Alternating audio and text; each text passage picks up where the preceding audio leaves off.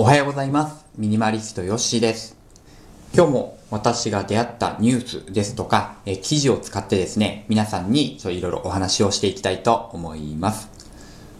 と、2月に入ってですね、なんか一気に寒くなるのかなと思ってたんですが、1月に比べると岩手県は、えまだ快適です。まだ最高気温がね、氷点下なんて日もあるんですけど、あの、1月のマイナス18度に比べると、過ごしやすくなりました。おかげさまで、あの、水も凍らずにですね、家でシャワーを浴びれるという日々を暮らしております。さて、今日ですね、ちょっと話題にしたいものは、今私が読んでいる本の話です。沈黙の春という本、ご存知でしょうか？教科書に出てきたこともあると思います。レイチェル・カーソンというですね、えっと、アメリカの、えーこの方は何になるんですかね？研究者、ジャーナリ、生物ジャーナリストですね、最終的なキャリアは。もともとあの政府の観光物の編集などを行っていた方だそうなんですけども、この方が1962年に発表されたですね、えー沈黙の春という本を今読んでいます。これですね、まあ何の本かっていうと、あの、まあ、このタイトル通り、アメリカのとある村では、まあ、春になると、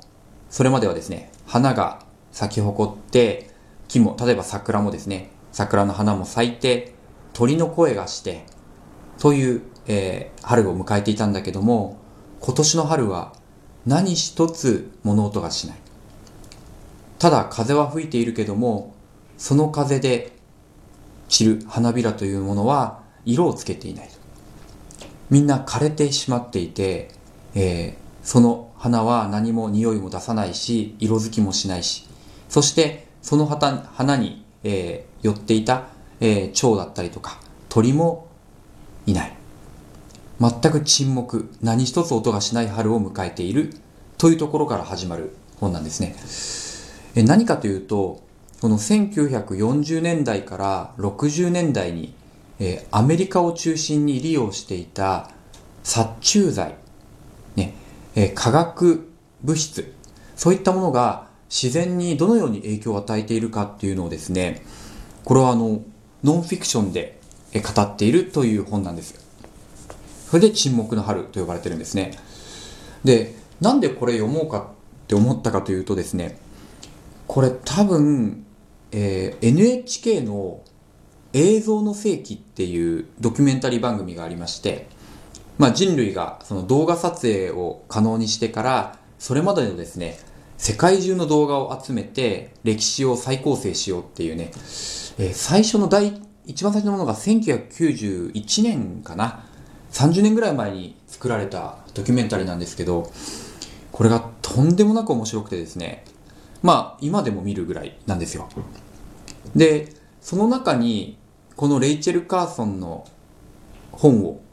朗読するシーンがありまして、その1940-50年代にアメリカの土地、自然というのがいかに破壊されたかっていうものを特集していたんですね。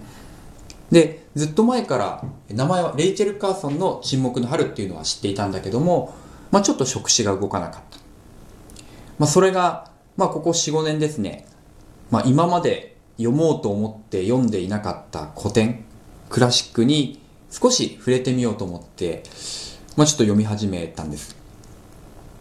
で、大体7割ぐらい読んだんですけど、まあどんだったかっていうとですね、一つの作品が自然と頭に浮かびました。あの、この本を原原作にしてるというか、絶対この本の影響を受けてるよなって映画があるんですよ。風の谷のナウシカですね。その、進歩した人類、えー科学が、まあ、自然をいかに利用とし、利用しようとして、いかに自分に都合よく変えていこうとして、まあ、ナウシカの場合は自然の怒りを買う。あの、オウムっていうね、すごい大きな、あの、芋虫みたいなのが世界を壊してしまうんですけど、ではなくて、まあ、この原作の場合は、その薬がですね、我々の身の回りの、えー生きとし生けるものを全て皆殺しにしていく。で、それは一握りの人間の、まあ、都合。一種類の毛虫を蛾を殺したいためにその、えー、虫を餌にしていた鳥ですとか小動物。で強いては人間までも、えー、殺していくっていうね。あこれ本当にナウシカと一緒だなと思って。たんですよね。で、まあ、インターネットで「沈黙の春風の谷のナウシカ」って検索すると全く同じこうなんですかね感想を書いている方々がいてあやっぱり思うよなと思ったんですよね。だから本当にこう自然がなくなっていく。でしかもこのその場で生き物が死んでいくんじゃなくてその死死孫孫ですね。卵も孵化しないし生まれたとしてもヒナがすぐ死んでしまうっていう描写もあってあこれもナウシカにあったなと思ったんですよね。確かナウシカって7人兄弟か8人兄弟の末っ子なんですよね。その上の子たちはみんな、えー、長く生きられなかったと。唯一育ったのはナウシカ一人だっていうのを、まあ、お父さんのジルが語るシーンがあるんですよ。まさにレイチェル・カーソンがこの作品の中で言っているその一回その体の中にその化合物質ですよね。化学物質を入れてしまうともう子供を産めなくなったり生まれたとしても成長しないなんていうねちょっと怖い描写がもう淡々ともう事実のみを連なって書いてあります。であとねこっからまあ学んだことなんですけどもうありきたりですけどねその世界がつながっているっていうことに気づけっていうのがカーソンのメッセージなんですよね。その一種類の虫を全滅させるってことはその虫と関わっていたものその虫を餌にしていたとかその虫が食べていた他の害虫とかそういったものに全てを影響を与える。そういったことを考えずに都合よくこれをばらまけばこの虫がいなくなってか農作物が取れるようになるんだみたいな話をすると、まあ、こういった悲劇を生むんだよっていうのを、まあ、半世紀前のこの本が教えてくれるんですよね。で、あともう一つが、その40年代から60年代のアメリカ、もしくはイギリスとかで分かっていたと。あ、これは明らかに、例えばその DDT っていう、え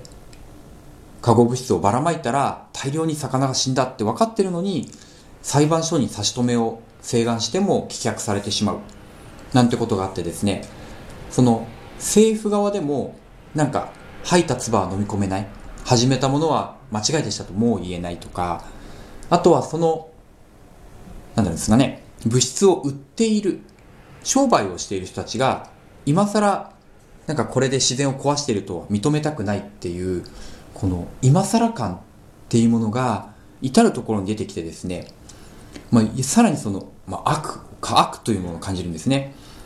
その一面からしか見ないっていう、もう自分たちの儲けだったりとか、自分たちがそれを認めてしまうと、処分を受けるから、いやいや、これは影響ありませんと言っている。うん。まあ、最近見たですね、映画で、えー、歌詞911だったかな。その中でも、えー、10年ぐらい前にあの、アメリカのとある州で、えー、水道をですね、えー、まあ、お金の都合で、えー、すごい安いシステムに切り替えたところ、その州の人たちが一斉にですね、中毒にかかったと。ただ、その政府の人が一切その水道は、えー、中毒性はないと。えー、問題に無害で健康です。健康にいいですと言っていたっていうのをね、えー、歌詞911のという映画の中で見ましたけども、まあ、それに近いものを感じましたね。ちなみにあの、その映画の中では、その水道の水を、えー、映画の監督がですね、えー、持って行ってですね、政府の人に、えー、ちょっとこれ飲んでみてくださいよって言ったら、飲まないっていうね。はい。ああいうシーンを見るとね、ゾゾッとしますね。自分たちで体に悪いって分かってるものを、公に、えー、政府のアナウンスとしてね、皆さんに言うっていうことが、大変怖いなって思いました。で、まあ、ここからね、まあ、どういう気づきが得られるかなっていうと、まあ、仕事にね、置き換えてみると、例えばその仕事の中で何かこう、都合の悪い仕事とか、めんどくさい作業があるなって思った時に、その作業をやめると、どんな影響があるのかなってのを考えるべきだなって感じたんですね。例えば、その作業が終わった時に、これに関係してた、じゃあ3人4人のスタッフさんがいて、その人たちじゃどうするんだろうだとかね。例えば、その仕事をするしなくなると、じゃあ、作業時間が何十時間も減って、時給換算すると何十万何百万と浮きますと。じゃあ、その代わり、えー、例えば個人情報漏洩のリスクが高まってしまったとか、えー、実際にトラブルが起きて契約を打ち切られてしまう。なんてことも出てくると思うんですよ。まさにそのレイチェル・カーソンが言うとこですね。その全てのものは繋がっているんだよっていう前提に立っていないと。何か迷惑を被る人がいるんじゃないかなっていう疑問を投げかけないと自然はもちろん壊れてしまうし仕事も何か失敗を引き起こしてしまうと思います。で、最後にね、レイチェル・カーソンがいろんな章で言うんですけども、え問題は問題としてあるんだけども、それを都合の良い化学物質で、ね、皆殺しっていうやり方で解決するんじゃなくて、自然の問題は自然、えー、環境の変化とか、えー、違う虫を使って解決するとか、えー、自然の力を使って自然地位を狙っていきましょうというふうに言っています。えーね、目に見えやすい、えー、劇薬を使うのではなくて、それ以外の方法はありませんか？というのを、ぜひね、仕事でも自然でも考えてみたいと思ってます。はい、えー、本日は、レイチェル・カーソン沈黙の春のですね、えー、感想をちょっと、えー、言わせてもらいました、えー。本日もありがとうございました。ミニマリストヨッシーでした。